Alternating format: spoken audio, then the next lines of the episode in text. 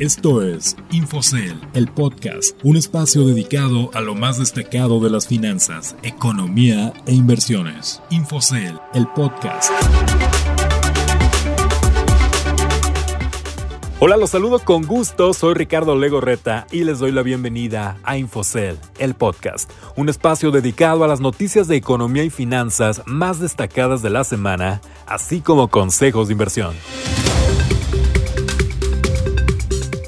Iniciamos el episodio de este viernes 13 de noviembre con una frase de Doug McMillan, CEO de Walmart. La historia nos ha demostrado que las empresas que se centran demasiado en el corto plazo están condenadas al fracaso. La visión de Doug McMillan, CEO de Walmart, ha sido el crecimiento global de la compañía y durante este 2020 se han adaptado a las circunstancias provocadas por la pandemia. Ahora vamos con el resumen de las noticias más destacadas en los últimos días. Economía, finanzas y mercados. Entrando a la información más importante de la semana, la noticia sobre la efectividad del prototipo de vacuna contra el COVID-19 desarrollado por Pfizer y BioNTech impulsó una ola de optimismo en los mercados, motivada también por la virtual victoria de Joe Biden a la presidencia de Estados Unidos. Aunque los resultados de los ensayos clínicos fase 3 de la vacuna aún deben de ser confirmados por la comunidad científica y los reguladores, las biofarmacéuticas reafirmaron su confianza de comenzar a producir las primeras dosis de la vacuna este año.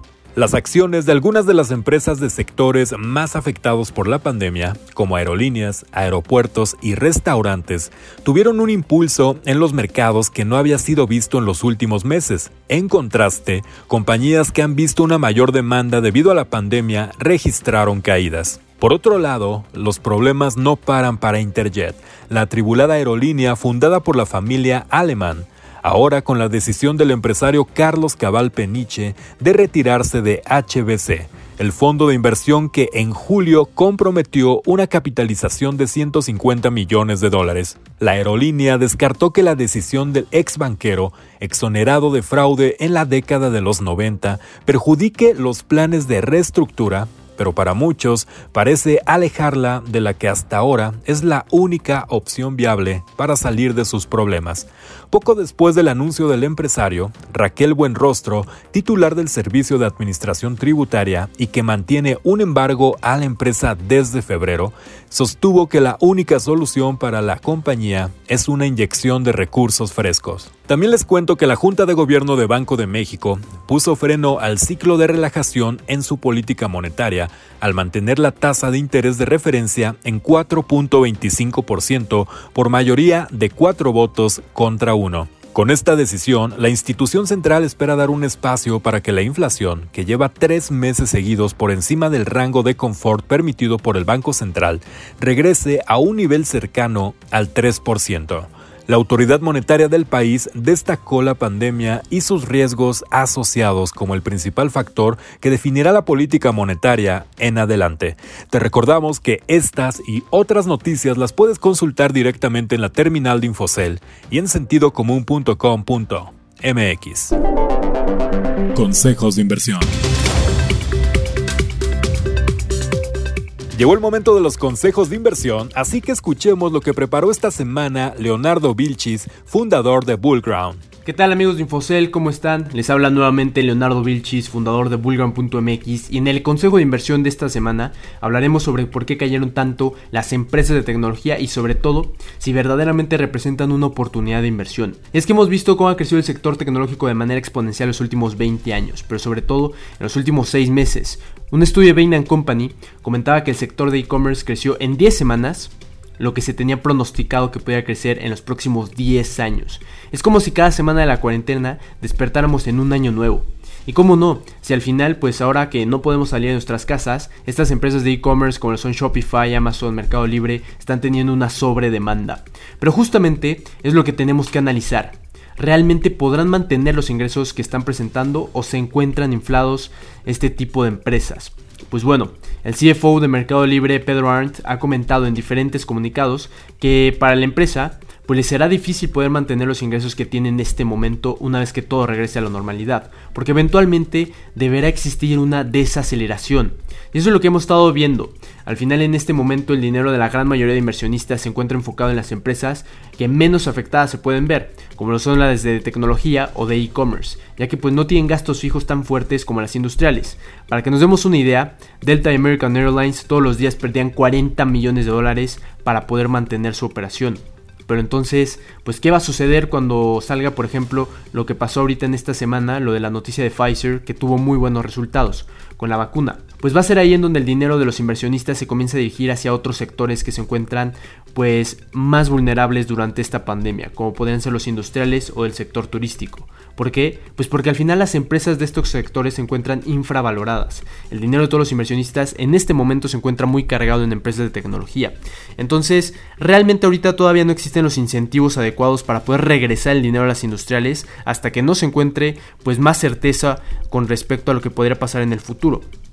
Y eso es lo que estamos viendo ahorita con lo de la vacuna de Pfizer. Esto de cierta manera a los inversionistas les deja pues un poco más de claridad con lo que podría llegar a pasar el próximo año y es por eso que empezó a haber pues de cierta manera esta nueva colocación del dinero hacia otro tipo de activos, hacia otro tipo de empresas.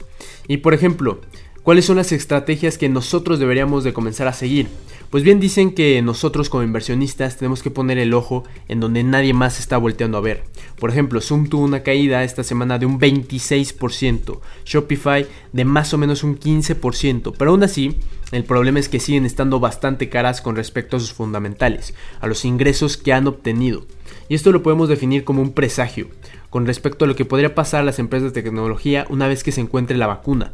Si ahorita estamos viendo que con una, una con simples resultados de la vacuna de Pfizer, pues Zoom está cayendo un 26%, que Shopify un 15%, pues realmente nos tenemos que empezar a imaginar lo que podría pasar ya cuando realmente existe esta vacuna. Y va a ser ahí en donde nosotros podemos encontrar excelentes oportunidades de inversión, ya que en ese momento todo el mundo se va a querer ir de las empresas de tecnología y todo el mundo va a querer empezar a comprar pues empresas del sector industrial. Pero en ese momento nosotros tenemos que comenzar a entender pues cuál es la tendencia principal hacia el largo plazo. Por ejemplo, Estatista dice que para el 2025 más del 65% de la población a nivel mundial realizará compras en línea, lo que deja muy claro que al final la tendencia principal va a ser que las empresas de tecnología van a seguir teniendo este crecimiento de manera muy importante y sobre todo pues que van a dominar un mercado que pues es muy importante al final en el largo plazo.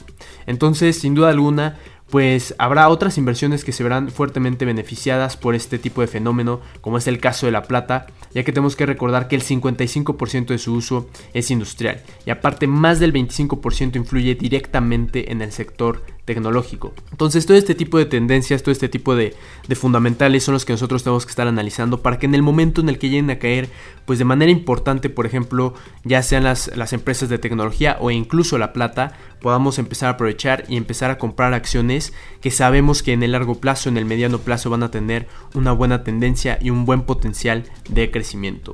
Pero pues bueno, eso sería prácticamente todo de este consejo de inversión de la semana. Les saluda a su amigo Leonardo Vilchis y espero que tengan un excelente fin de semana. Ya lo escucharon, fue Leonardo Vilchis, fundador de Bullground, con estos excelentes consejos y les recordamos que estas recomendaciones y más información de Infocel también aparecen en nuestras redes sociales, así que los invitamos a que nos sigan en Facebook e Instagram arroba Infocel Oficial y en Twitter arroba Infocel. Les agradezco que nos hayan acompañado en un episodio más y los espero el próximo viernes con la información más destacada de economía, finanzas e inversiones. Soy Ricardo Legorreta y a nombre de todos los Infocellers les deseo un excelente fin de semana. Esto fue Infocel, el podcast. Que estén muy bien. Infocel, el podcast, un espacio dedicado a lo más destacado de las finanzas, economía e inversiones. Infocel, el podcast.